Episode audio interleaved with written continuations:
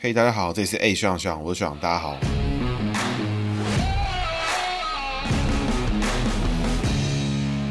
哈喽，大家好，这是 A 学长学长，我是学长，大家好，学长又回来了。那学长今天呢，就不止回来，还是第一次哈，首次呢有这个中央级明代莅临我们节目现场，我们欢迎这林静怡委员。大家好，学长好。好好了，我这哎真的是很荣幸，其实真的是一个因缘际会才约得到这个林静怡委员啦。按照我们节目惯例，我们事不宜迟，先聊的事情等到后面再来解决。委员这边是我查维基百科是一九七四年出生，嗯，然后是民国六十三年，那因为年份非常接近年头，不过农历看起来确实就是六十三年，没有错。对，没错。甲寅年属老虎。嗯，好，那林静怡委员的静字是安静的静，仪是仪态的仪，就是一个人旁边一个一起的仪。对，不要再写错了，拜托大家。是不是很容易变成新台仪？还是很常容易新台仪，或者是宜兰仪？宜兰仪，宜兰仪太远了嘛？对，那个新台仪形状还比较像一点。好，那我们就快快来解读一下哈。静怡委员啊，其实他这个甲寅年是甲字属木，老虎的寅也是属木。这个静呢是安静的静，其实在女生身上还蛮常使用的哈。那个静字左边是青色的青，右边是争吵的争。没错，对啊。好，那我们继续哦。那青色的青呢，就是这个，先从它拆开来看的话，它上面的是主要的主，底下是月亮的月。主呢，我们在姓名学上面解的是大的意思，比如说像有人就叫小，它就会出现小，或者是像将相似的似，它也是小的意思。所以这个主就是大的意思。那这个月呢，就是月亮的月意思。但是在老虎身上呢，它是走一个肉的意思。老虎喜欢吃肉，所以所以是因为这样我瘦不下来吗？不是，哎，不是，可能会吃比较好。右边那个针呢，就是争吵的争，这个字呢叫做老虎的寅字跟，老虎。的本命的用字啊，所以这个真字其实一般来说，其他生肖用就看状况。不过老虎自己用的话是没有问题。啊，不过静字本身这个字有一点过于强，这个我们后面再来解读。那我们先从这个主要的主，因为这个主呢是姓名学里面逢大的意思，委员是属老虎，所以老虎逢大是好的概念。所以委员会有个状况，就是在人际关系上面呢是属于一个该断则断。有些朋友呢，哎，觉得不太对，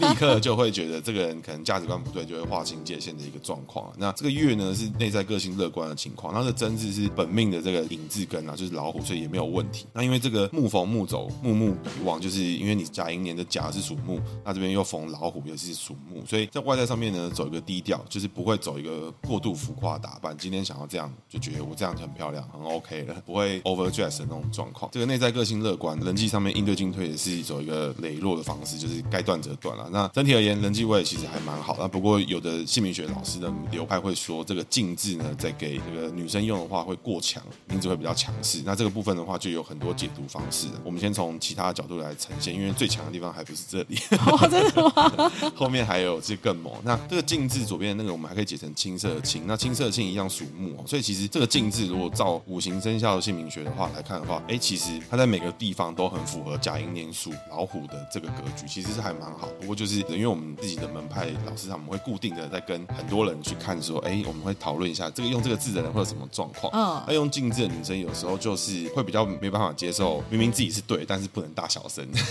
会有一点这种情况。也就是说自己是对，就很想大小声，就一定要距离到底，就会有这个情况。所以这就是会比较强势，但这我觉得这其实也没什么错，因为对就是对嘛，只是在一个情况里面，就是人际上面有的时候，哎，你虽然对，但你可以不用那么大声，有的时候会有这个状况在。好，那这我们后面等下一起来解释。接下来我们找到工作位的部分，那工作位是仪态的仪，它是人字旁，然后右边是一个义气的义，义气的义上面面是阳，底下是我。这个人字旁呢，就是人的意思，所以属虎逢人，这个我们等下再处理。右边呢是阳，那阳呢它是属火，所以甲寅年属木，木生火走下生。那所谓下生就是向下的下，生就是深刻的深。因为在五行有五个元素嘛，所以当你自己是一个元素的时候，你会看到外面有四个元素，分别就有上下生克，所以就会有上升、下升、上克、下克，就会有四种状态出现。当你是木的时候，你看到火就走一个下生的。这格局呢，会让你喜欢比较牺牲奉献的，会比较喜欢付出，会喜欢觉得。你可以努力做工作，就会做得更好。你需要付出更多，你就会做得更好。这是很像事后诸葛啦。不过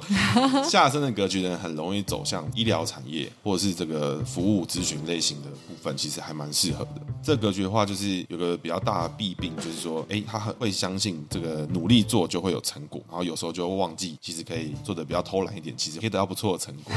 不用把自己搞得太累。工作上面要注意这个情况在。那这个我字呢，它就是代表你自己生肖的意思，所以在这个地方呢，一样解老虎的意思，那因为你两边都走木，所以其实这个我字在名字里面就是没有问题，就是好的地方。那接下来是人的地方，人的地方就比较特别，因为属虎逢人呢，就一般来讲是这个走下克的格局。因为老虎碰到人，这八九不离十，就是会被咬。嗯，对啊。这个这么多年来才出一个武松打虎，大部分人碰到老虎是会被咬了，只有武松可能可以扁老虎。所以其实一般来说，内在个性在财位上面就走一个比较下克的格局。那所谓下克的格局呢，就是因为你的个性会比较强势，然后你会比较用你自己的方式在思考一件事情，尤其是工作上面你会更严重。属虎逢人会逢的格局，就是你前面进的放大的类型，就是你觉得你是对的，然后你也知道这样做会让那个人不爽，但你还是觉得我可以试试看。就是哎，我知道他可能会蛮不爽，但但我觉得我这件事我就是得做。但有的时候其实哎，可以透过其他的方式去做，但这种时候呢，就是有利有弊啊，就是没有一定的好或坏，因为这跟个人的风格有关系哈。那我们整体来看的话，进委员的情况来讲的话，内在个性呢，其实在人际上面非常乐观，因为吃肉。那外在个性其实就是也还蛮不错，都是一个低调，然后其实走一个朋友圈，其实我相信知心的知己好友可能哎人数没有很多。那原因是因为人际会很好，就是你只要找固定几个朋友聊聊天，哎，充电就充饱了，就不需要那种交友广阔的感觉，你不需要到处去搜寻你得到心灵满足。不过那可能比较偏工作的类型，所以并不会有这个问题。那工作上面呢，喜欢是以一个自己对觉得对的方式去付出，然后自己觉得对的方式去做，然后希望把它做得好。所以这边的话就要提醒，就是工作上面不要累到自己。然然后这个工作上面呢，我觉得通常我会给这个类型的客户一个建议啊，你会很相信你自己是对的，你会觉得怎么错，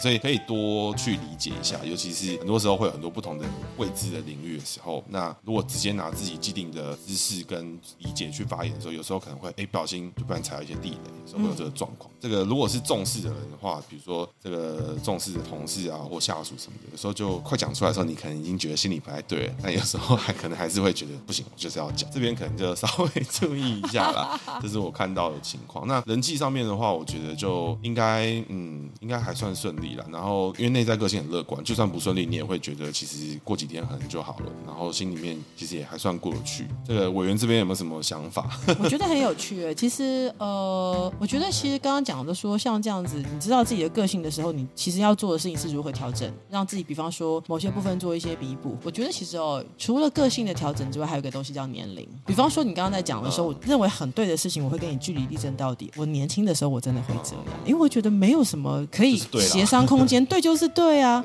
可是我必须承认说，哎，随着年龄，你逐渐的会思考说，比方说给人家一点点台阶下，比方说你可以体谅或你可以理解这个人他在他的情况之下，我所认为的对，对他来说可能很困难达到。所以我自己会觉得，没错，个性上是如此。但是这几年，就是说这慢慢慢到社会上工作，不论是对我的病人也好，或政治工作也好，嗯，我不认为这叫妥协，我认为这是更理解呃社会的多面。嗯嗯。所以这时候就没有一个完全的对。没错。而且因为我自己做医疗工作啊，你知道医疗工作有时候你很难有个中间完全对，因为除了治疗是所谓正确之外，你有的时候叫做，哎，这边可能我没有办法做到完全一百分的治疗，我可能要先做一个六十分，因为他现在身体状况没有办法承担。嗯。所以我自己觉得，嗯，知道自己的个性或了解这个是当然也是碰撞而来，可是你碰撞而来之后，那个比较柔软或比较多元那一块长出来的时候，其实会稍稍收一点点啦，没那么凶悍。这个我相信三十岁以前，我觉得我相信我这个讲的应该会中九成以上了，大概可以感觉出来整个个性会是什么样。不过这个往其他方向去讲的话，你工作位上面的特殊性就是一个下生下课的格局，它其实会让你知道是对的事情，然后去付出。但有的时候可能会有个情况，我我猜可能在一些事情上有发生了，就是你相信这样是对，然后你去付出，但可能事后出来的结果跟你想的不太一样。嗯，这可能是稍微要注意一下，因为像我自己的理解呢，我自己碰过，其实就算再好的格局，其实都会有很负面的呈现。可是再差的格局，也可能会有正面呈现。其实都还是取决于你自己怎么样去面对这件事情，跟怎么做一些抉择啦。举例来讲，我们之前解过，像比如说正太吉啊，屏东那个很凶的，嗯嗯、已经被枪毙那个，他的格局其实就是一个非常下克到一个很夸张的人，他就是比比你还要夸张很多。他可能跟苏贞昌的情况差不多，可是他就走到这条路上，可是其他的人就会走到不同的路。所以其实格局其实都会有相近的，但是最终你要走到什么地方，都是你自己决定。我其实也觉得有时候第一个是环境，对，像我自己，因为我以前曾经到印度去工作，那我就跟我在台湾的学生说，你想想看，在台湾尤其是医学院的学生，他都觉得我认真读书啊，我就可以念得很好啊，我就可以竞争成功啊。可是那是你生在一个有机会的地方，如果你生在一个完全没有机会的地方，你再怎么样认真，可能你的上面那个限制就在那里。没错，没错，没错，真真的真的是这样。因为虽然我们心理学里面在看，它就是一个斜率，就是它底下会有一个，它底下会有个值啊啊，我懂，是是其他东西决定的。可是心理学是一个是一个斜率，它是决定你会往什么方向去，这样有点像这种感觉。所以目前觉得这样听完解读是是准的吗？是啊，是准的啊，是非就是听着听着，嗯，我听到几个强调的重点，个性很强，个性很强。坚持己见，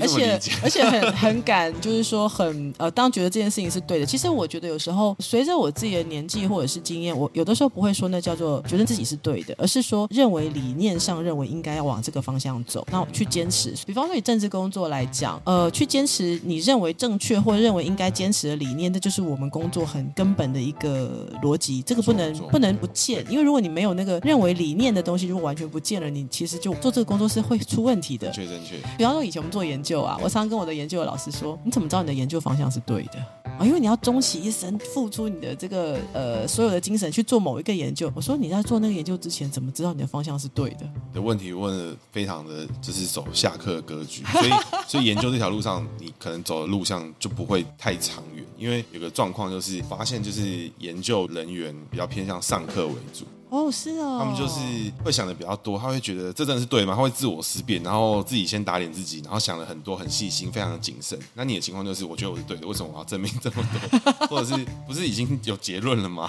为什么还要去把它做到那个程度？所以很多研究人员其实他是走一个上课的格局，他会想的很多，很很纤细啊，然后就是去解释的很多。所以这种人他就会想要去追求非常完美，完美到一个永远不会有达到的那一天的境界。我觉得人生不可能有完美的啊。对对对。这个委员的答案就是经典下课，非常的典型，就是这个情况，所以其实也还蛮好的。因为这个格局来看的话，目前走在这个正确的方向上，因为你做你觉得是对的事情。因为像我们在解读的时候，最后有些时候了会走到政治行政首长来说的话，就拿林佑昌来说哈，他也是有一些很下课的存在，他必须要坚持他是对的，因为不然，举例来说，如果是那种上课，上课可以理解成就比较优柔寡断，比较会追求完美的，他就会觉得我做这样的话，这个人不开心，那我。是不是可以换个方向？他会不会就比较开心？那、嗯、这种事情在下课的人眼里看就就很不合理，因为妥协，那就是跟我原本想的不一样哦。所以他就是一个互补。但如果说你今天是一个下课格局的人，那你配的一两个上课格局的幕僚，哦，很棒，对对对，他就会帮你没有想到的，你这东西你要注意一下，然后你就会觉得这不用注意，然后他也觉得 OK，因为有人决定这事情不用注意。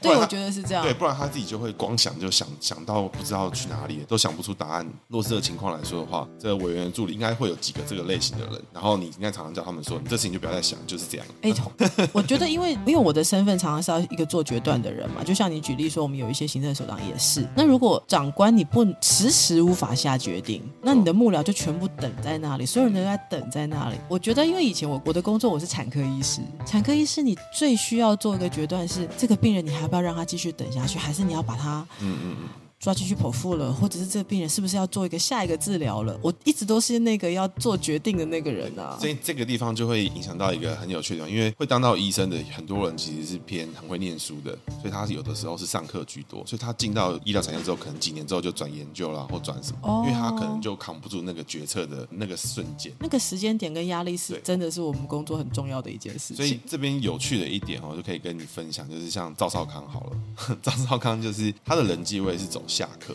但他的工作也没有走下课。因为他就是在个性上面交朋友就会啊，就是很有大哥的感觉。但是你今天真的到工作了，还有点该做什么事情了，他可能就没那么快。因为我这样问，这样会不会很敏感啊？我在想说，那王金平院长会不会他在他在格局上其实也是属于上课的？王金平，我要看一下，但我记得没错的话，他好像是属蛇的样子。我觉得他很圆融，可是可是在政治上，你都会觉得说，哎，你为什么这个时候不要这样？好，王金平，我刚刚稍微看了一下，他就是确实是属蛇的，没有错。他属蛇的话，他的这个品质其实对于工作人来说，他是一个低调，然后又逢贵的情况。所以他其实就是哎，做着做着，然后他很精准、精确知道做什么事情会为他累积资本。比如说，无论是真正实质上的金钱，有可能是人脉上的资本。所以他这些东西，他不断的去做的时候，他会累积到很多很不错的人脉上的资本啦。所以他就可以在这过程中，慢慢的哎，不用去做很冲突的事情，但他就可以取得一些很不错的成果。哦，对，所以这是王建平之前院长的这个格局。其实有机会，我还是也会做他的一集内容，大概是这样啊。所以，所以我觉得姓名学其实对我们来说，就是我应该第一次接触到这个东西吗。姓名学我应该算是第一次接触，对。虽然，嗯，老实说，我们家还蛮爱算这一类的。那我有一些就是，比方说，嗯，紫微斗数的朋友等等。那么，嗯，反正都很有趣啊。那姓名学以前大概听过，那我大概也只知道说，其实不是单纯看那三个字，还要看你的生肖啦、背景啦，甚至连有的时候可能连自己的父母家庭都要全部算进去，这样子。会会这样，有的会这样看，然后也有的是笔画派的，也有其他的，就是有蛮多门派的，哦、所以就是还蛮有趣。像我们这个门派最方便就是生肖、年次、姓名，嗯，还可以做到这样，真的就还蛮蛮有趣的。像委员可以作证，因为刚刚我这边就是我的稿是一片白纸，刚刚的解读就是完全就是凭着这个 直接看来做解读，所以我们自己来看是觉得心理学还还蛮准确的啦。对，我觉得很有趣啦，我真的觉得很有趣。对，所以我觉得委员现在这个走到这个这个地方啊，我觉得应该会有感受，就是刚刚那个上课下课什么上升下升这种，其实你就发现你搭对的时候，立刻就会觉得大家都会松一口气，因为当你很多时候你就会觉得我做这些事情的时候，这我又没有想到这个，可能你真的出了状况。可是你当你有一个会替你想很多状况的人在旁边 cover 你的时候，你就会觉得哎还不错。那他这个很会 cover 的人，他可能平常都脑子里面都充满了各式各样的情境跟解法，可是没有人控制他，你就是选一个。所以两个人都会在这个情况下得到互补，所以我觉得工作上面的环境也好，就是有没有得到一个平衡，其实这个也蛮重要的。是啊，我我一直都觉得说，呃，如果你不是自己独独自一个人在做工作的话，你会需要，比方说我们的工作需要很能够沟通的幕僚。那我自己会感觉，我我觉得我算是一个蛮敏感的人。比方说有时候幕僚个性不一样，那如果他在给我资讯的过程中，我们对不到那个频的时候，那有的时候就比较沟通上就比较辛苦。那我觉得他也会很辛苦，因为不是他的问题。只是跟我的频率对不太上，那我我的决策跟他的决策，我可能需要的东西资讯上面就会杂讯比较多，等等，就会有这样的状况。那我我自己会觉得，哎，其实像这样看，我有的时候会看到有些人觉得说，这个人的个性其实适合去做另外一个工作。对，哦，就是你这样，如果他以他的姓名学，他个性可能适合做某一种工作，就他跑去了，他可能心里面觉得，可是我很想要做另外一种工作，这时候他就会好辛苦。对，我觉得这是一个近年来这个问题会变得好解决，原因是因为在可能我不知道，可能从我们现在开始往回推十年前，工作的性质其实都比较僵化一点，对，就是这件事情就是一个一个的。可是从这几年开始，工作的种类开始变得很多，就连卖保险哈，也有专门卖全客制化保险的人，也有人是专门只卖单一一种商品的人。所以我觉得这个问题其实就会慢慢的一直越来越少。就举例来说，好，有的格局在姓名学上面看，可能他就是可能会有这种感情的结果，但是到现在来讲，其实这问题就没有了，因为现在感情的样貌又更多了。有人可能是同性的，反而可以走得不错。哦，了解。对，所以其实以前可能这个人在古典的姓名学，我不知道古典对不对，就是古早的时期，他可能他可能哎，其实他走同性的是比较顺利，但是以前就没有这个环境。对。那现在可能就开放了，所以就反正这个问题就可以解决，所以并没有说真的好或坏，我觉得啦。对啊，所以所以这个就很符合我们所说，你看我又要 对回来我的理念，就是越多元的社会，大家其实会过得越舒服，不论是我们刚刚讲性倾向也好啊。嗯呃，人格特质也好啊，的，自己的专长也好啊，就会更舒服。因为比方像以前我们在看医学系的学生，他就是很会念书的那一群人，然后就考试考得上就进来了。可是像我现在常常在面试，或者是遇到很多的高中生，他可能很多元，他可能他能力在某一块特别的好。那多元的社会或者是比较不一样的职业出路的时候，这些学生他以前可能就会变成他很挫折，一辈子都非常挫折。可是现在多元的环境，然后不同的资讯，他就有机会走到一个很发亮的一个位置。没错没错，我觉得这就还蛮好。所以我觉得我们到这边姓名学先告一段落，好，来聊一下这个，应该是更多的听众也更想知道的。因为我这边就是有一些想了解委员，就是当初其实就算这算是背景了，因为我们的节目通常进行到这个地方的时候，我们我都会把这个我要节目做的人的维基百科打开，就是开始讲一下他的事迹，我会查他的功课。不过今天是对谈，所以我想说委员要不要就稍微介绍一下当初怎么开始这个公共服务啊、政治这一块？我自己其实一直对政治很有兴趣，因为我自己家庭是会蛮会讨论政治的一个家庭。那我高中，其实我后来发现，我大概国中的时候就会回去看我的国中的日记啊，你就看到常常会有那种国仇家恨那一类的记录，这么严重？对对对，我会注意当时的一些政治的事件，然后在我的日记里面写下一些思考或什么的。有没有什么印象比较深刻的一件？其实有件事情有点有趣的，因为不好意思，我的年代还是比较久远一点，所以我国中的时候的记录真的会有，就是所谓的要怎么样当一个好的中国人哦。不会啊，这个到我国小都还有教，对对。然后我一直到我一直到高中的时候，嗯、我就整个转变变成是说不对不对，我要搞清楚，我其实是生活在这里的一个台湾人。嗯、那台湾在国际地位或台湾在政治上面，在民主上面是怎么一回事？这是蛮大的一个转变。然后，但是那个转变其实不叫转变，是你还是同样对你自己国家有一个认定或认知，或者是你想要为这个国家好或不好的一些想法。只是以前的教育告诉我我是中国的，嗯嗯。那后来的认知之后，发现我的认识没有错，我奋斗为了国家奋斗也没有错，只是我那时候把我的国家的名字搞错了。嗯嗯。是是什么地方让你发现就是搞错了？呃，我必须说，这是本土化教育。当时是在什么情况会有本土化教育？那时候其实还没，还没我的年代还没有本土化教育，只是那时候开始出现二二八的历史，是，然后出现我那个我高中的时候是野百合学运，是，那那个时候年轻人那时候都都说北部大学生了哦，他们在主张，比方说台湾要做民主改革等等，嗯、然后在这个过程中才想说，哎，对呀、啊，我们如果以民主国家的逻辑开始这样逻辑思考下来之后，开始觉得，哎，怎么跟以前小时候念书的东西有点不太一样了。哇，这个哎，因为其实我们节目其实一直有讲，它有几个分野啦，就是说有网络跟没网络差很多。这个委员当时是在没有网络的情况，然后那时候就是说，其实有各式各样的党外杂志嘛。对，它其实大概就是就像今天的各大 YouTube 的概念，有点 就是去吸收到不同的资讯，对，就是你是你不同的吸收资讯的管道进来。所以我觉得在那个怎么讲没有网络的年代，其实这种资讯要能够传播，要能够达到一个集体的共识，我觉得需要非常多人非常努力的投入，不然几乎不可能做到这个 这个事情。对，非常不容易的时候。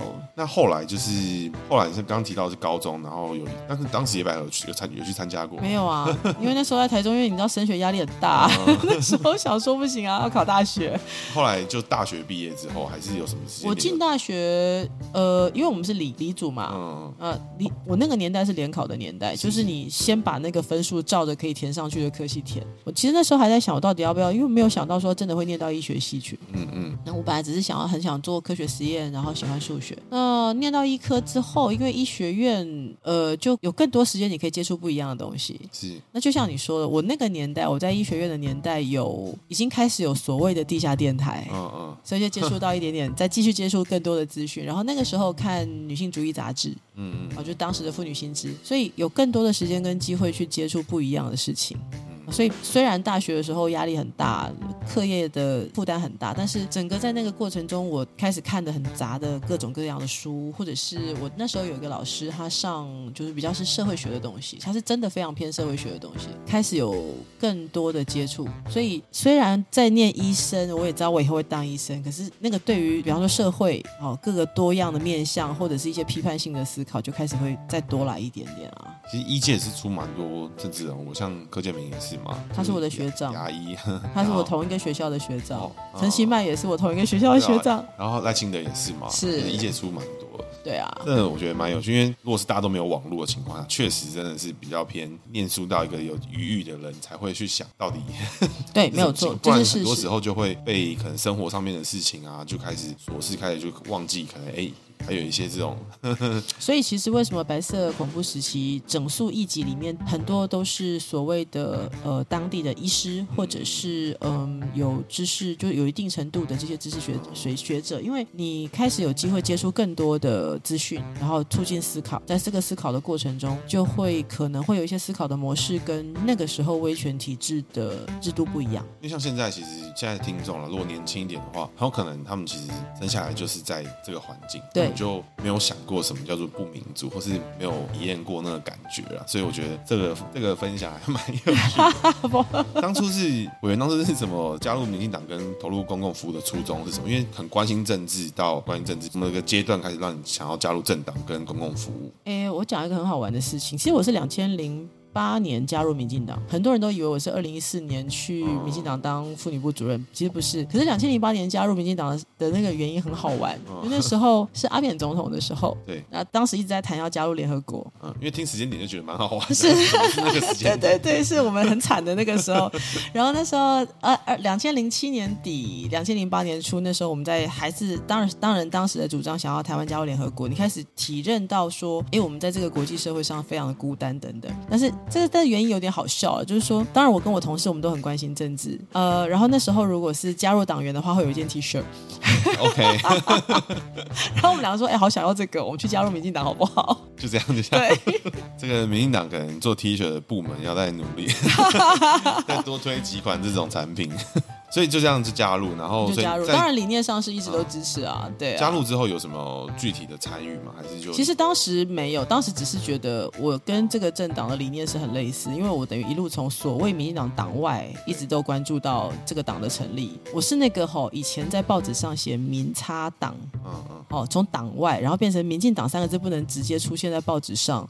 的那个年代到现在的，吼不好意思，我有点年纪了。那哎，两千零八加入真的算算是很特别。的一个情况是啊，是啊，是啊。然后加入了之后，当我们拿到我们的 T 恤成为党员的时候，就是民进党失去政权很惨的时候。对啊，因为在那个年代，其实我们节目其实一直有讲，就是两千零五年修那个立法委员是大小选区嘛，那两千零八年就直接落赛到 超惨，直接对对对，超惨赛到不行。对，然后反正我大概有我们的节目其实一直有把几个重要的时间点，这个修改选制是一个非常重要的时间点，因为民进党在落赛落了八年，然后从之前开始其实就一直都是朝小野大的状态。那所以两千零八年加入民进党之后，都有参与党职还是还是没有？没有。其实我只是就是当加入这个政党，当一个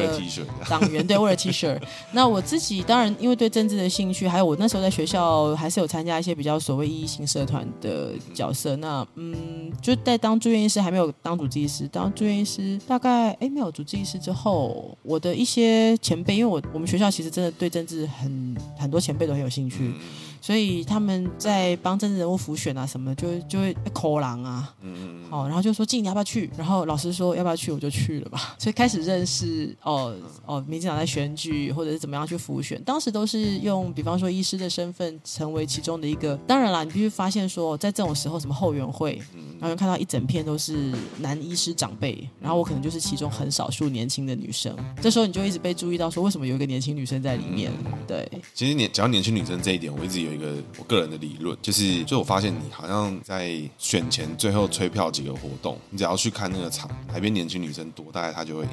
是没有错，我觉得好像是这样，因为年轻女生只要她比例高，真的她真的就会过，真的我看都是这样。嗯，其实我觉得就是说，年轻女性在选票的选择上面，她还是一个必须被考虑进去的，只是说她是被什么吸引过去。哦，那嗯，这几年我觉得，当然她也她不是一个单一的现象，那但是以社会在走的模模式来讲，年轻女性会逐渐的走向呃更独立自主的思考，嗯，所以更独立自主取向的这个嗯、呃、这种氛围，她会决定，就是说，我觉得她可能跟她的喜欢的候选人会有一点点共振的动作。因为像我那时候二零二零不是开票前，其实就不知道大家怎么讲，只是那时候韩国一阵弄得很恐怖。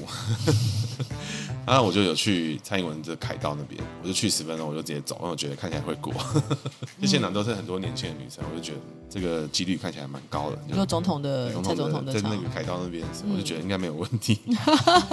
那我觉得顺着这个话题，所以后来有。参与到民进党的党职，大概会是从什么时候？两千二零一四年。其实我呃，从两千零八年一直到二零一四年，我是因为妇女团体的推荐，所以我那时候是到呃两千零七，我有一直有兼行政院的一个性别平等的委员。哦所以那也是一个开始，就逐渐的知道说，哦，原来政府的运作是怎么回事。嗯、那政府内部有哪些哪些呃重要的议题是可以再推动的，或者是说，你站在一个关心国家政策的专业身份嘛，因为那时候是医师，那专业身份你可以有什么角色来给这个政府一些协助，或者是你的一些想法有没有机会被政府采纳？嗯嗯嗯，对啊。那我觉得这还蛮有趣，因为在两千零七到两千零八那附近应该是马英九政府嘛，所以对，两千零八之后是马政府。嗯、那那个时候在运作上面，你有觉得？就是马政府的运作上面，在这一块议题上面，他们是有什么问题吗？还是就是哦，我好喜欢你问我这个问题，因为我经历从两千零七年进呃，在扁政府时期的行政院妇权会，对，那呃，以前我们在外面看都想说，哦，去当一个这种就是专家委员会不会很恐怖啊？因为大家都很凶啊，就不是。我那时候我的呃，所有的妇女就是所谓的妇权委员，我们每一次开会的那个资料都超大本，然后我的委员们同事他们在开会前都已经在上面画了记录，贴了标签，然后在开会过程中呢，就是跟院长还有各部会的代表，通常都是至少要是现在所谓次长等级哦，或部长等级，他会提出来说哪个东西你的资料不够，或哪个东西我认为你能往哪里推动。我印象中，在当时第一个行政院长每一次都跟我们从头开会开到尾，从来没有提早离席过。你指的是扁政府？扁政府时期，扁政府时期。然后呃，他从来没有提早离席，从来没有跟我们改过时间。再来呢，这个过程里面呃，部会的参与度都很高，然后资料都很多，我们只会资料只会越来越多，然后我们的要求他越来越就是说想办法怎么样去往我觉得往更理想的方向走。马政府时期之后，因为会换一批委员，那我是刚好没被换的委员，那个时候的资料就越来越少。然后第一次开会，当时的行政院长他就几乎他就晃点了，他就他第一任是谁？那时候就是后来的应该是吴敦义，是吴敦义。你 讲没有印象都没有错，我印象中就是那时候第一次的行政院长，他就会议时间瞧不拢，然后好不容易，因为我们都是有自己的正职嘛，我们只是兼兼政府的专家，就去开会，他说哦，我们今天院长哦没有办法全程参与，他只能前面来打个招呼就走了，嗯嗯，就非常的不一样，是很无端一样，对，很吴敦义，然后资料就越来越少，讨论的事情就越来越少，然后你要求政府多做一点什么的时候，我们其他委员就会出来还价说不会啦，我觉得这样已经不错了。啊，可是不是就是呀？你的意思是说你的其他同事的委员对。替公部门的人还价是，所以我常常讲说，民进党是一个比较会帮自己找困难事情做的政党，因为民进党聘的委员就是那种会出来说，部长，我觉得你这样不行，嗯嗯，部长，我觉得你这样的资料太少了，部长，我觉得你可不可以答应我三个月就把它做出来，嗯嗯，民进党找的委员就是这种的，然后出去还会开记者会骂你的，好，然后国民党找的委员呢，他就会有一些委员是比较和缓的，然后我们其他委员说这样子不行，我们想要提案怎么样，他会帮忙说好了啦，这样子没有关系，我觉得已经进步了，好了啦。这是正确的，所以他就是，那这个东西就是持续了，因为是二零零八嘛，所以到了二零一四，至少六年。嗯，没有，我们就是可以连两任之后休息，所以我假如没记错，应该是到二零一零左右，然后我就那时候就开始接的是地方的，嗯，类似的这个咨询委员是。那后来到二零一四年，就是那个时候一样还是马政府嘛，哈，那呃幕僚单位啦，因为我跟幕僚单位都合作的很愉快，所以幕僚单位就说，哎，那林委员因为已经休息了大概好像是四年了吧，他就说，那你要不要再回任？是啊，我是觉得虽然是在不同的政党主政啦，但是我觉得幕僚单位愿意认真，我都很开心，所以我就说好啊，那不然我就再回任。这个过程中间就是参与了政府的运作，其实就是在你刚刚提到的两千零七。然后八到二零一零这，大概二零一零是中央政府，那么二零一零以后就开始接的可能是比较是地方政府。是哪个偏哪个哪个地方啊？一样都是性别平等的。我说是哪个县市啊？那时候因为我自己在台中啊，所以你会大家就接，比方说彰化、台中。嗯，具体真的有会有差吗？就是会因为党派的问题导致？但真的是有差。好，那这边呢，我们就不多说。对，好，然后真的真的，你经历过就真的觉得明确的有差。嗯，因为那我因为在维基百科上面有看到，就是在二零一四年经过太阳花就学运的时候，然后你后来就决定正式就更投入民进党这边嘛。嗯，其实这不不单纯只是这个啦，因为我是做产科的，我是产科医师。那么我在其实你知道，台湾大概在二零一零经过了马英九时期的那一位非常不得了的卫生署署长杨志良之后，杨志良。整个台湾的医病关系真的很糟，因为他是一个。奏医界给大家看的一个署长，奏医界给大家看，指的是说他会打打医生还是？就是说，对他对于医疗政策，他出来对医生讲的话，没有一句是好话。其实你看，我们不是说我们不是说不能对医生讲不好听的话，是。可是他是医疗界的主管机关，是是。那你可以说哪里做的不好，可是你也要帮他们，就是支持一下，说，哎，这个部分他们是坚持专业，没有错。你看，像陈时中部长，他就会他有一些他对医界的要求，可是假设医界认为政策的不合理，他也会。愿意讨论，嗯，好，那甚至就是说，哎，防疫过程中他会不断的提，跟大家感谢说，哎，我谢谢医疗界的好努力，或者是医疗界的帮忙。那杨前署长不是这样，所以再怎么他他真的讲出来的话，就是会让医疗界的人觉得说，我上上辈子做错什么事，我这辈子当医生啊。因为杨志阳算是一个，他只是我一个梗啦，就是就我讲了一个，就是他梗，就是说，如果有个平行时空的宇宙是二零二零年是韩国瑜当选，然后每天上开记者会的是杨志良，他不会每天开，他只会出来骂。医生 对，不过他如果每天开可以洗洗那个，然后他再选选选个什么东西啊？哦，我就光想就是头皮发麻，你知道吗？我就觉得我盖那盖下去那个章有多值钱，真的很可怕，那是跟人命有关的事情啊，各位朋友。就是 韩国瑜当总统，然后那个张善政嘛副总统，然后行政院长，嗯，我不知道吴敦义吧，然后卫生署署长，哎，就是卫福部部长杨志良，天呐，头皮都发麻，你知道真的，所以你知道我跟他讲说，我们那在在那之后，一直到我印象很深，我到二零一一年、一二年的时候，我真的很痛苦，因为那时候你知道，病人来你的诊间跟你讲话的时候，病人的表情是你会不会害死我？嗯，那个医病关系完全被损害到，就是没有人要互相信任了。然后我们我们的表情也是，啊，我现在这样子，你现在送我油饭，你该不会三个月之后来告我吧？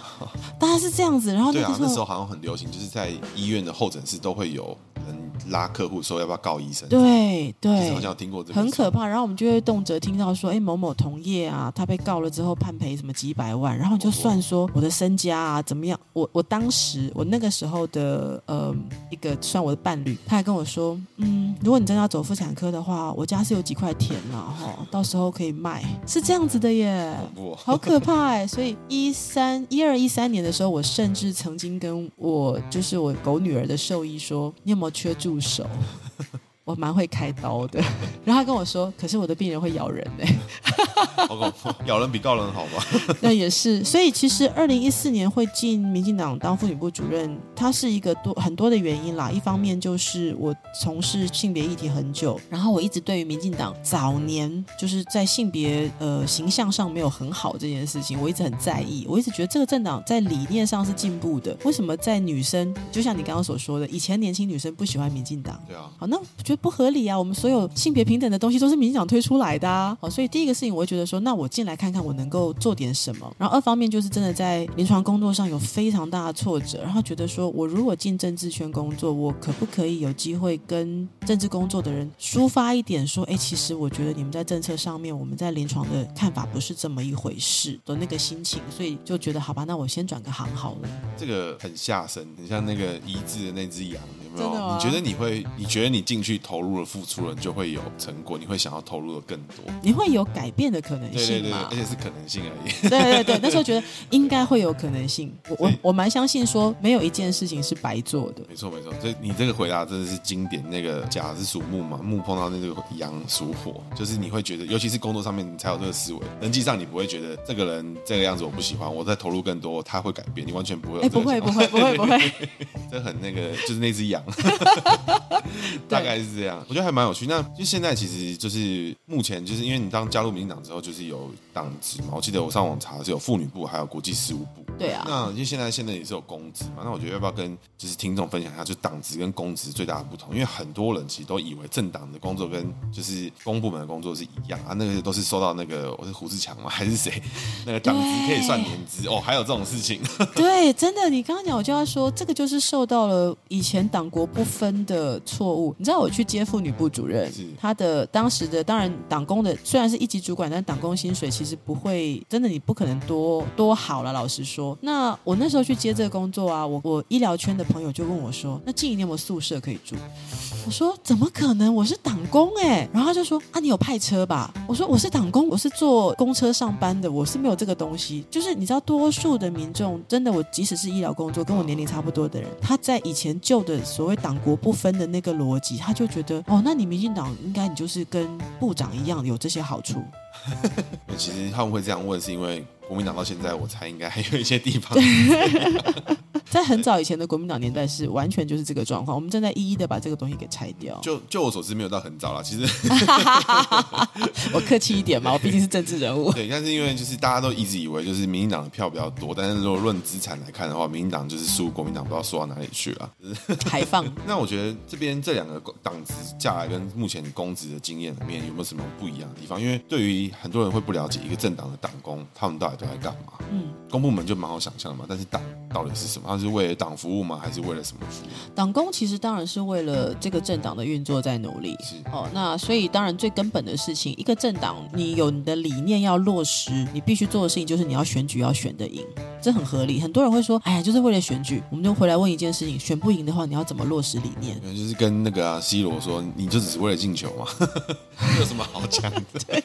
对不对？你就在那里是为了进球的。对啊，你就是啊，不然呢？对啊，不然不然只是纯粹身体健康吗？你你。就米给他降低，尤其是有一些你你很重要的理念要推动的时候，你没有政权是真的很很困难的，你怎么讲都有困难。所以当然在党工的职责上来讲，第一个事情就是辅选嘛。是哦，所以我二零一四年底辅选县市首长，二零一六年、二零一五年辅选我们的这个立委跟总统嘛。所以党工的工作，第一个就是辅选，第二个东西你要平常你还是要维持呃政党的运作的过程中，第一个事情当然像我们是组织部门，妇女部是组织部门，所以组织部门就要维持全台湾各个妇女组织，我们跟我们友好的妇女组织的运作哦，这是我们的任务。那当然，我觉得还有一个其实是培养跟训练年轻的政治工作者哦，虽然不多啦，因为党的编制不可能训练很多人，可是很多那时候进去，比方专员也好啦，或者是选举的这个伙伴也好，诶，有一些后来就会投入政治工作。再还有一个，我觉得是民进党比较特殊的地方，就是说每一个政党你都要随时准备好，我要有执政准备。你要有执政准备的过程中，有两个很重要的事情，第第一个就是你要有政策论述跟政策准备。好，所以虽然我是呃算是组织部门，我只要把姐姐们抠好就好了，但是其实我们还是会协助参加，就是党内在呃政策规划的一些思思考上面，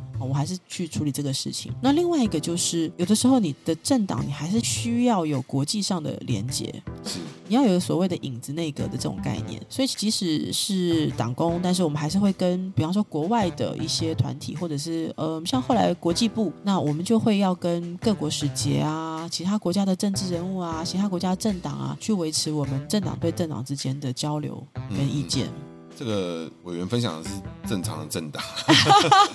就我所知，有蛮多政党好像不是这样想的，他们就是负责把人抠到，然后拍张照，剩下再再说了。就就我所知，还蛮多。我知道有的政党可能它的规模或者是能量真的比较小，那这样就很，我刚刚所说的这些工作，它真的很困难做。对，真的，真的。因为我觉得其实难的会是你要你要怎么生出一个论述，然后。因为很多人会觉得找到人才是重点，然后有人是觉得论述才是重点。但是你如果没有论述的话，就很难走得长久。你不可能只靠烧大家热情跟肝。我觉得会走不久了，走不久是最麻烦。因为你如果没有论述，你就是一直把人抠出来、抠出来、抠出来。那你每次如果可能都选的不是很好看，那其实就大家慢慢就会受不了这件事情。是啊，是，这是事实。林静委员是在二零一六年那一梯是当不分区嘛？对。然后二零二一是补选嘛？对，是二一嘛？还是二零二一年底选嘛？对啊、哦，改变我人生的十月二十三呢？真的，就是。我觉得这个因为有选举一定有很多八卦可以说，但是选举的八卦部分，我觉得我还好，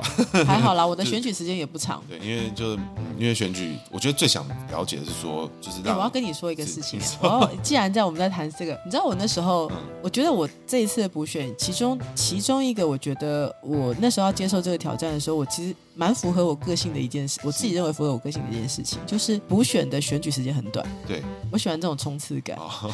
真确实啊，因为不然这有很多层面啊。因为你有的人一租看满租一个一半年一年，那真的很受不了哎。那成那个真的那个，但是就是说很短的时间你要去冲刺这件事情，嗯、然后你说嗯，像刚刚在讲。以姓名学来讲，会这个时代的人，我们会比较评估说，我认为这件事情我做不做得到。对，那评估做不做得到这个东西里面，这个冲刺感，还有当时的时机跟必须的氛围，是我当时评估的一些理由之一。还是蛮有趣的，会有这样的想法。嗯，因为其实大部分人都会觉得，哇，好像很难。而且其实我节目之前有做过眼睛标跟颜宽恒啦，然后就是在他的那一集里面，我就是讲到就是如何用姓名学论证父母的爱真实存在。哦，就是因为眼睛标的名字也是比较派的名字，但是他们眼眶很的名字就是会过比较爽的名字。所以我觉得他一定就是有那种打拼完有没有？哎，这个小朋友我要让他快乐的长大。嗯，这两个人个性会有差了，是是很明确，明明显有差。所以那时候就是这个论证，就因为我们也会讨论这个事情。那我觉得想就是从亲身体验里面来跟大家分享，就是不分区的委员跟分区的委员到底最大感觉是什么？不分区的委员，很多人就说啊，你们就党议。其实我还是要强调，不分区的委员处理的事情是因为嗯、呃，当然还是刚刚你说的，不同的政党的不分区，其实有时候责任是不同的哦。呃，他被提名的原因也会不同，有的政党他提名的原因可能因为他可以带资源或什么的，或者是某某大佬硬塞什么的，这个我是他代表某一个某一某一个组织的名义这样。那但是在民进党来说，尤其我那一届的部分区，真的很多是代表就是各不同议题组织的这个角色。比方说，我们有土木技师的，我们有像我是医疗背景跟性别背景的哦。那呃，我们那时候有食安的，有环保的、的农业的等等。那当你是因为我觉得我那时候是用性别跟医疗议题的背景被提名，所以其实那个样子的部分区的责任在哪里？责任是如何帮你的专业团体和政府之间做沟通。也就是说，这个政府他处理的事情非常多面向，他有时候要处理非常专业的事情。是。那非常专业的事情，当然所谓的政务官就是所谓部长啊，好，或者是主委，他可能很了解，但是他比较下面所谓事务官的部分，他其实很，他可能对业务了解，可是他不了解细节或执行业务上面会有什么问题。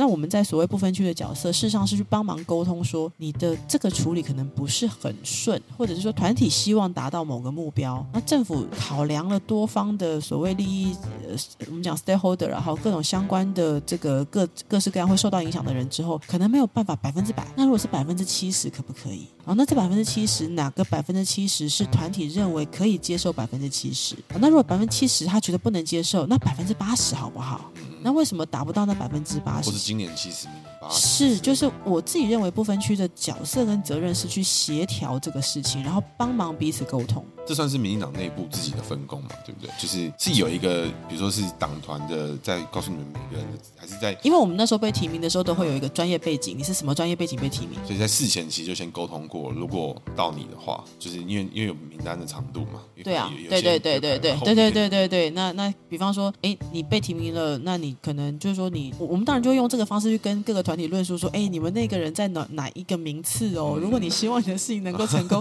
你要让他上啊。对啊，了解。这是当时我整个到目前为止，我觉得我当对于民进党在不分区提名里面不分区委员的责任，我是这样认为的。嗯，真的是很现实啊，因为名额就这么些，然后安全名单的范围其实也是有限的。对。然后议题人数真的真的这事情很很多人就会觉得说啊，民进党很势利或怎么样，但是就是就现实就是就是这样。现实就是这样。那如果你觉得说，如果你觉得你的议题很重要，那在这个提名的过程里面，它被排在某一个序列里头。嗯第一个该做的事情是想办法让这个你认为能够代代替你的人上去啊！我要额外讲一个事情，嗯，就是那个时候我们其实有一些委员被提名，呃，他是可能代表某一个背景，是，结果他以前出身的团体马上出来说他不代表我们哦。哦 那我会觉得在想什么？啊、这很社运啊！你们在想什么？那你们争取了某一个议题这么久，这个政党把它放进未来他的不分区名单，然后是他很可能在安全名单，他非常会进去当立法委员。结果你马上切割说他不代表我。嗯嗯。那你们推这个政策要推什么？你们你们过去的主张跟理念，你们希望怎么达成啊？有些人就是喜欢他觉得的干净吧，我也不会讲，这很社运啊。因为以前也有碰过这类型的人啊，所以就这这个事情很很现实。因为很多人都会觉得，今天民进党也好，国民党也好，要推动一个议题的时候，大家就会说他推的不够大力，或是他没有把这事情当一回事，真的他只想要骗票。但是他不推的时候，然后这些人一样会跳出来骂。对，所以你到底想怎样？对呀啊，你要不要选一个？你不是应该？我觉得，因为这是一个对政党来讲，取得政权是重重要的事。那你的议题被放在这个政党的重要顺序里面，放在他的议程里面，对，这很重要。我放在他的 list 里面，那你不是应该要出来说谁把我放进去，我就支持谁？对啊，你怎么会说他把我放进去了？所以我跟你说，他我跟他无关。因为像我自己也有碰过，比如说有的听众会来留言酸或什么之类，就说为什么都不讲谁，为什么不骂谁？那我就觉得，如果你要骂那个人，你可以自己录个 podcast，你可以自己自己去骂他。我有机会我会收听。就是你如果不满意，你可以自己做一样的事情。你应该是，如果你觉得别人推你的议题不够大力，你其实应该自己更努力的去倡议这件事情嘛。因为很有可能在别人眼里面，这件事情就是相对没有那么重要。是真的，是真的。所以我觉得这，哎，每个人都有他的想法。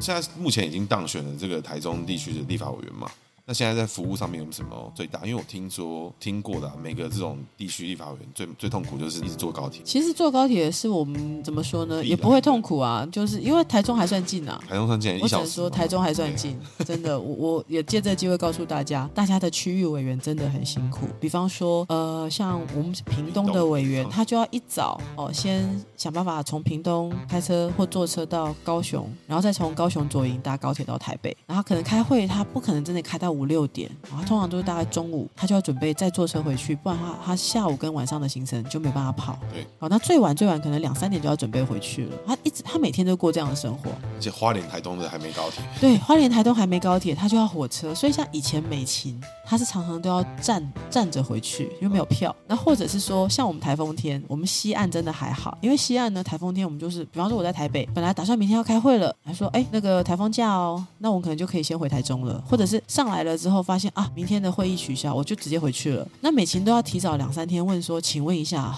你们要不要先告诉我，我那天会不会假动？而且，哎，而且他，我记得没错，萧美琴当选的期间好像还是，他是二零一六的嘛。对，他二零一六，对啊，那二零一六可能好一点，因为以前还有陆客，二零一六陆客都变少。对啊，他在二零一六之前，二零一哦没有啦，陆客变少应该哦对了，对对对，二零一六以后慢慢慢慢，对对，可能还好一点。真的啊，所以其实区域委员的生活，交通是我们的基本啦。那区域委员比较不一样的事情就是说，呃，你什么样子的业务都有。那么当然，地方就是各式各样的需求跟各式各样的人。因为像不分区可能就是顾好意见团体嘛，然后意见领袖等等。可是区域的话，你除了要顾好区域的服务之外，你可能还要跟地方政府要打交道，对，还要跟地方政府打交道，才有可能做做到大家都满意。真的，嗯，跟地方政府，那地方政府不只是就是地方的这种所谓高层级政府，所谓市政府。你像我的选区，像我们在地方，里长也很重要啊。是是哦，我们的议员合合作也很重要啊。嗯、那呃，帮忙沟通协调中央跟地方啊。那再来的话，就是像刚刚讲的专业背景的身份，你可能处理的是呃同一群团体，所以你讲的语言或者是需求是比较类似的，冲突也不是没有，但是比较类似。可是如果以区域来说，你会真的是多元性非常多元，因为每种选民的需求都有。而且可能刚开始还好，我觉得要维持那种很专业的产出，我觉得时间一场真的很辛苦啊。嗯，其实不只是委员啦，包含幕僚也会很辛苦。那呃，我也必须说，就是委员们在地方的选民服务，你会需要很多的助理跟幕僚。有的选区比较。没有那么，就是说没有那么都市化，在地方的年轻人更少，你要找得到人更少。再来，地方的业务量很大了之后，因为委员们其实国家给的这个助理的费用是让一定额度，通常在地方的立法委员来讲都不够。那所以你要去平衡，说我中央要留多少人，地方要留多少人，国会的人有多少可以处理议题，所以很多辛苦。了，很多地方的委员到后来可能国会只剩下两个，嗯嗯，哦，就是处理议题了，那其他都在地方，时间就那些啊，一定会有的委员就是选择放弃某一部分的业务嘛。其实有时候必须，像我现在就有时候会说，哎，这题我最近真的忙不过来，嗯，因为你地区没处理好，你有可能很有可能下次就倒了，没错，对啊，下次倒了，你中央议题也不用碰了，没错，对，没有错，所以真的是。是难以令人那个选择。目前为止，就是委员走到政治以来，就是从刚提到两千零七年加入民进党，然后二零一四年他算是蛮更正式的开始有党职公职，嗯、然后之后二零一六就选上嘛，然后在这个里面，这这一路走来，让你最印象深刻的人跟事情，大概或是那个画面，就是你会一直记得的，大概会比较偏向什么？哦，印象深刻的画面啊，很多。其实当然，我们那一届呃通过了性平呃就同志平权的法案。嗯那我自己在地方哈，就是说大家都会觉得好像整个议题都是都会，可是其实，在地方的同志事实上，我觉得他的处境是更辛苦一点的，尤其是在争议很多的时候。所以我印象很深。你这样讲，我记得我好几次在地方会遇到一个看起来很朴素的女孩子，不是像大家所看到那个，呃，同志游行的时候很 fashion 的男同志，对，不是不是，就是很朴素的女生，然后中年女生，她走到我身边，然后抱一下我，然后跟我说：“哦，谢谢你。”嗯，哇，对，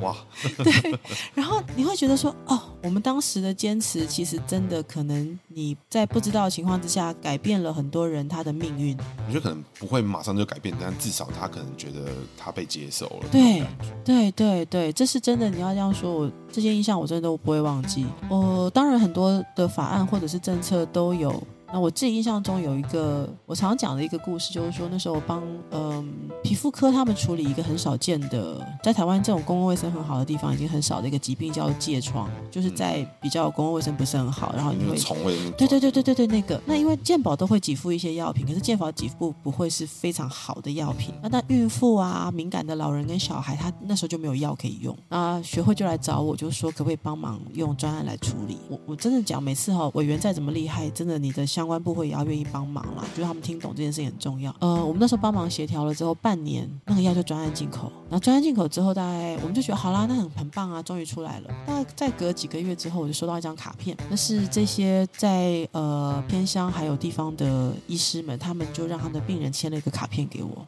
那里面当然签名的都是小孩子啊、老人家，然后就是说谢谢那时候我们的帮忙，那让他们有这个专案进口这个药进来用。这是一个就是说，这样我们讲以立委来说，以政治人来讲，你要得到最大量的支持去处理这个事情，只要一过，哇，二十万人都好爽，是最好的事情。我们那时候协调那个东西，就是一群弱势，然后数量不多哦。他其实真的，他做到最好的事情就是能够签一个名，告诉你说，哦，你是你帮助了我。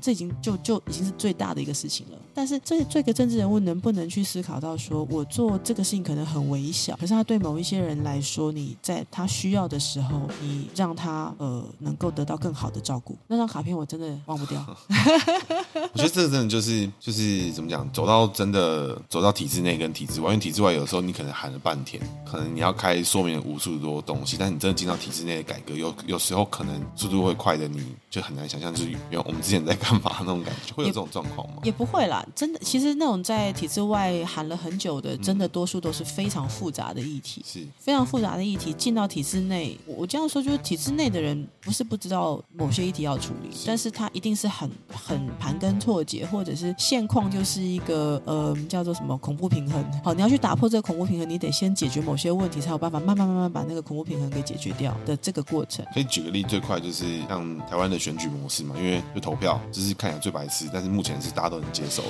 可以这样说，或者是像我们在处理鉴宝，嗯，嗯。哦，鉴宝的一些改革的部分，你就会觉得怎么样怎么样就好了，结果你会发现说它背后其实复杂程度很高，啊、嗯嗯。呃，你这么一动，其实另外一群呃也是医疗人员，他就跟你说我不要哦等等，所以他其实要松动很多小地方，才有办法一点一点来解决。好啊，其实现在节目已经差不多到尾声了，因为今年是选举年嘛，是今年的九合一，所以准备几个问题问委员。因为今年就稍微前情提下，因为今年算是我觉得在台湾地方政治的历史上面来讲，今年算是二零一四年这一堆代退梯的，就是会有个权力转交的这个部分嘛，包含像对，像是包含林佑昌啦、林志谦嘛，对不对？然后还还有郑文灿啦什么的。当然，二零一八很多地方变天，所以但是这一梯的代退梯里面，其实这个转移的过程到底会发生什么事情？我觉得这蛮有趣。再来是，这也是当时算是学运时代，就是从二零一四年开始的这一批，这个时代力量也好，然后民众党我觉得不算，但是华莱坞他至少吸收了一部分当时看不惯蓝绿的这些人的一个力量进去，所以这个也会是民众党跟时代力量还有可能激进，maybe 其他政党的经营的成绩单啦。我觉得算是蛮关键的一战，就看他们到底有没有进步。因为小党其实选举一直都表现的不是很好，但是从从二零一八开始，哎，慢慢越来越多人开始在当选，我觉得这也是一个影响。那这边我有什么有什么看法？其实哦，呃，真的我们在提到说，台湾在二零一三的时候是二零一三、二零一四太阳花。嗯。呃，我觉得那是一个台湾的政政治冲撞上面，就是造成了一个新的格局、新的发展。但是这个新的格局跟发展，我常跟很多年轻的朋友说，这样子的呃重大议题之下，会出现一些不论政治明星也好，或者是你在这个浪头上，你开始冲进了政治这个工作也好，都有可能。但是浪不会永远是高的，是。所以当呃现在的年代，因为网络等等，其实很多个人他的曝光是很容易马上被看见，可是。曝光只能带来过去所可能没有的一个机会，就是被看见了。可是被看见之后，如何能够持续的在这个角色里面去经营，让大家认为说你不是一时的浪潮上来，我觉得才是所谓新时代政治最困难的一件事情。那这里面要包含说要能够持续的去做议题的呃平衡跟追踪，或者是甚至要想办法去平衡自己的理念跟现实之间的差距哦。我觉得其实这个你这样子看，二零一四，然后二零一八到现在二零二二，我觉得可以逐渐的看到说这个是一个浪潮这样子淘洗的过程。这个过程里面会有一些人，你会发现，哎，他当初因为那个特殊性，他持续的留在了这个重要的场域里面。就是说，当时的一些意外让这些人有一个机会跃上了下一个阶段。但是如果持续的要用原来旧的方法说，哎，被看见了，所以我好高兴用这个方式可以持续运作，我觉得在政治工作上是不可能的。就是我们前面提到，它到底有没有一个核心的一个价值或论述？对，核心价值论述。就我自己最大的问题啦，我常常问，就是说，嗯、就是我不知道会不会影响到你。没关系。但是我像我一直都搞不懂，如果今天选出个时代力量的总统，到底会我们会去哪？或者选出一个民众党的总统，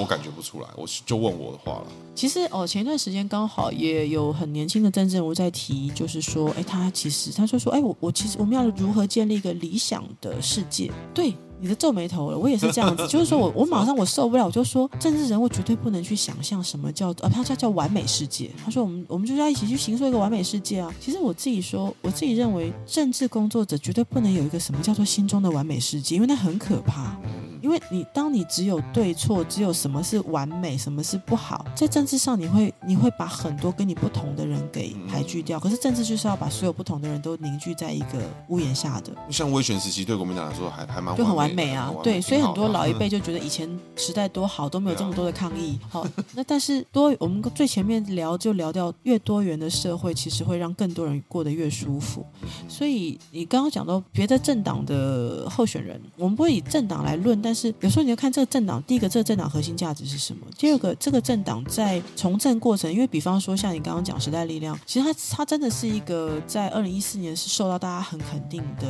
理念很充沛的政党。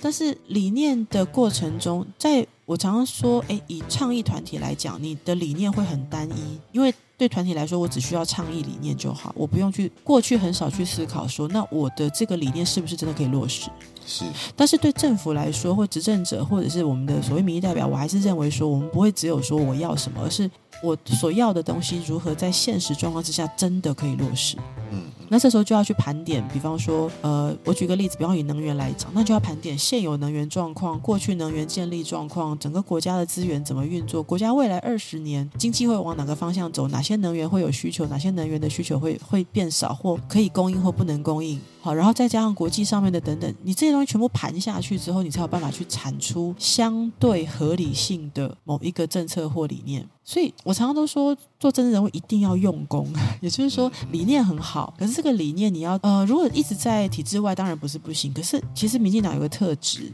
你会发现民进党很喜欢真的跟体制外逐渐的一起纳进体制内，也就是我们如何一起坐下来思考，你的倡议如何真的成为我们理念最后可以想要落实的事情。这时候倡议团体跟政府就都要一起站在同一个天平上思考，说我在背景资讯如此，然后背景条件如此的情况之下，我的理念到底要往哪个方向继续推？它是蛮复杂的，蛮复杂。但是我觉得这是思考政治的过程中，尤其是很多年轻人对于政治有他的想象跟他的这个，嗯，他有他的很好的理念。但是这个过程中，其实要为什么要这么复杂的提醒大家？因为这些复杂的事情是真正决定了我们有没有机会把理念走到稍微跨两步，不会说完全落实，跨个两步，没有把这件事情考虑进去，你会永远都觉得很挫折。真的是这样。因为像我们前面在讲，就是今年其实就会是我觉得地方政治的新的篇章啊，我就可以这么说。因为今年到底哪些政党会不会直接这个脱离一线，或是脱离它的根据地，我觉得是很大的重点。然后到底他们会选怎么样，和民党跟国民党的往来会变成怎么样？因为其实过去啊，因为像这几年像裴洛西来嘛，还有各个这个地方的，像是各个国家的议会的议员什么，就是他们都有来台湾参访。那我其实就是一直个理论，就是说，因为其实是因为我们的票开的意向越来越明确，比如说我们的总统投的样子跟立法委员，还有地方县市首长，确实还有公投，确实很明确表达我们的态度是怎么样。我们就是对于一些可能要轻中的政党的方向，我们是相反的。所以有越多越来越多世界的盟友越来越愿意跟我们表态。因为在过去可能两千年到两千零八年的时候，看起来总统好像是一个刚好捡到，或是一个刚好的一个情况，就是全世界很意外的发现，哎，怎么会这样？然后，哎，你们真的成功了吗？这样，对，然后或者是也不知道你们真的意向，因为立法委员开出来票又不是这样，对，那到底是怎么？所以那时候其实没人知道我们在干嘛。那其实到这件事情经过了这个马英九的整理之后啊，蛮明确。所以二零一六年之后，其实我觉得第一个是蔡英文政府，或是民党政府，或者是各个政党，其实都有在跟国外去互动，我觉得都有了。所以，但是我觉得我们的意向明确也是一个。那这边我有没有什么建议给大家说，投票有没有什么方向？我其实哦，我其实常常提醒大家说，我我自己有几个事情。第一个就是说，你也知道，政治人物到了选举的时候，大家都会逼他表态。哦，你对某个议题什么，然后请你签一个，说我一旦当选，我要支持什么。是是。其实我我有点不舒服，因为我觉得这个东西很像是平常有的人，他平常根本就不理你，然后到这个时候他就签了。那你怎么知道他真的是坚持的？其实就好像我们买一个，你看嘛，我们也知道我们买品牌，你买一个某一个牌子的的食物，你知道说，因为它过去的食安履历很好，是，所以政党就是品牌啊。这个政党过去在这个议题里面，它的立场是什么？其实这个就是一个很根本的判断嘛。哦，这是一个。第二个事情就是说，政治人物你要说他有没有支持某个事情，不要在选举的时候来用他签一个什么东西来说，哦，你有签，我就认为你会支持。听其言，观其行，他过去是不是走在这条路上？哇，认认同卡也可以没用，所以 OK 啦。是啊，你会发现它就是一个表象而已。然后我真的要拜托大家，就是说，因为我们常会出现一个状况，我觉得这是台湾教育的问题，就是说台湾教育从来不太肯定人。我没有叫大家一定要肯定政治人物，可是你想想看，我们小时候常会遇到的状况是一个每次都不交作业的同学，他某一次终于交作业的时候，大家老师说你好棒，我送你一个礼物。然后每一次都认真交作业的同学，他某一次他可能这一次他考得不好，他考了八十分，他回家被爸妈骂哦。然后呢，哎，或者是说他每次都考九十分，每次回家都被骂。可是妹妹每次都六十分，爸爸他妹妹那一次六十五分，爸爸说他很棒。然后你九十分那个，你某一次考一百分，爸爸还说你早就该一百分了，你为什么现在一百分？就是你你你一直都会觉得你很挫折。那我当然不会说对政治人物不需要肯定，他们绝对都是对的。可是如果这个政治人物做了一件你认为好的政策，或做了一对的这一个议题，拜托大家去肯定他，因为对政治人物来说，他需要民意嘛，我们就是民意代表啊。那么，当我每一次做任何一件事情，民意都是反对的时候，那我最容易做什么事？就是我什么都不要做，我只要去跟大家点头鞠躬。